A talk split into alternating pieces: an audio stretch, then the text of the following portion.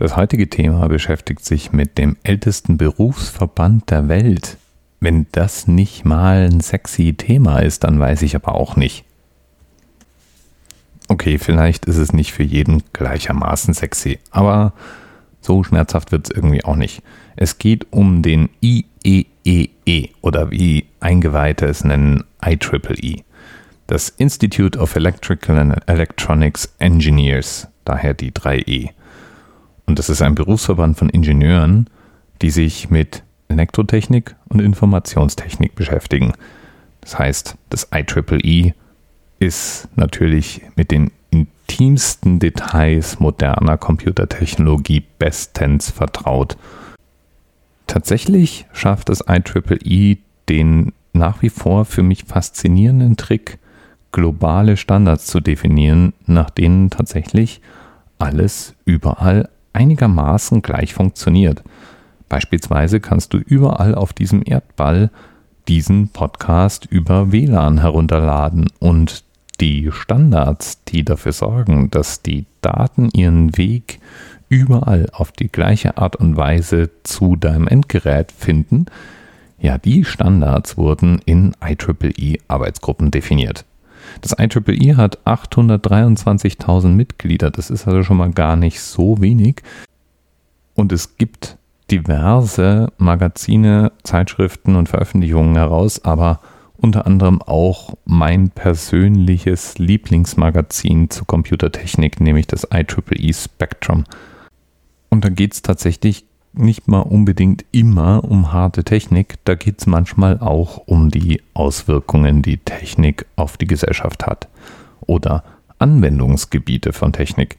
Mein nach wie vor ungeschlagener Lieblingsartikel im IEEE Spectrum war der Artikel, in dem eine Laser-Moskito-Waffe vorgestellt wurde oder ein computergesteuerter Laserzaun gegen Moskitos. Die Idee war, dass man rund um schützenswerte Gebäude, zum Beispiel rund um ein Krankenhaus, Pfosten mit Kameras aufstellt, die so hochauflösend sind, dass sie Moskitos sehen können, die an ihnen vorbeifliegen und dann per Computerberechnung Laser ausrichtet und diese Moskitos einfach aus der Luft bläst.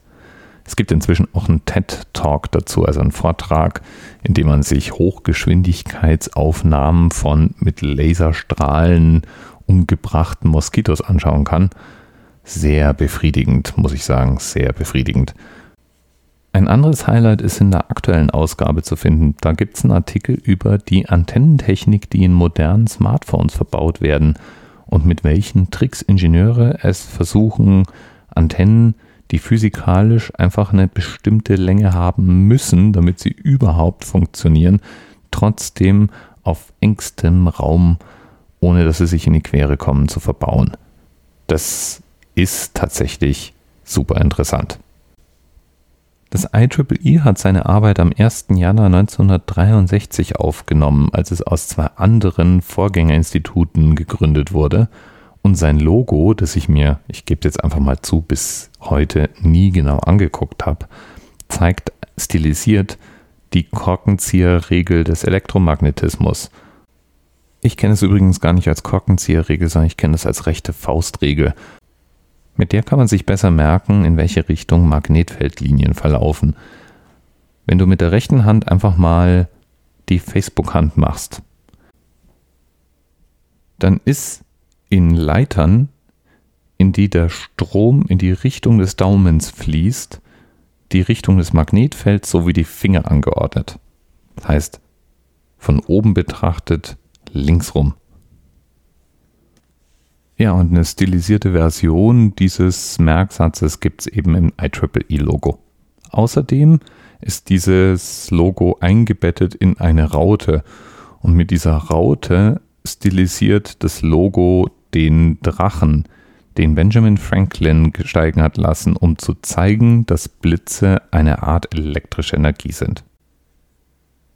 Wie es sich für so ein Standardgremium gehört, hat das IEEE eine ganze Reihe von Arbeitsgruppen, in denen verschiedenste Standarddokumente definiert werden und damit eben auch Einfluss auf laufende Entwicklungen genommen wird. Einer der meistverwendeten und wichtigsten Standards und Standards, der eben unter anderem dafür zuständig ist, dass man meinen Podcast so schön überall runterladen kann, ist der IEEE Standard 802. Relativ oft wird vermutet, dass die 802 daher kommt, weil dieses dazugehörige Standardgremium im Februar 1980 seine Arbeit aufgenommen hat. Aber tatsächlich war es wohl einfach so, dass die nächste freie Kennnummer zufällig die 802 war, auch wenn es eben im Februar 1980 war. Der IEEE Standard 802 oder es ist eine ganze Standardfamilie, die durch Punktzahlen abgegrenzt wird, also 802.1, 802.2 und so weiter. Der 802er eben ist zuständig für die Definition von Datentransport über die verschiedensten Medien. Das heißt, was wird eigentlich übertragen, wenn ich ein Netzwerkkabel in eine Netzwerkdose stecke und wie muss dieses Netzwerkkabel und diese Netzwerkdose überhaupt beschaffen sein, um darüber die Datenmenge schicken zu können, die wir da durchschicken wollen. Und begegnet ist dir vermutlich irgendwann schon mal die 802.11. Denn in der 802.11 wird Wireless LAN definiert in all seinen Geschmacksrichtungen. Lieben Dank an Eri für den Themenvorschlag heute.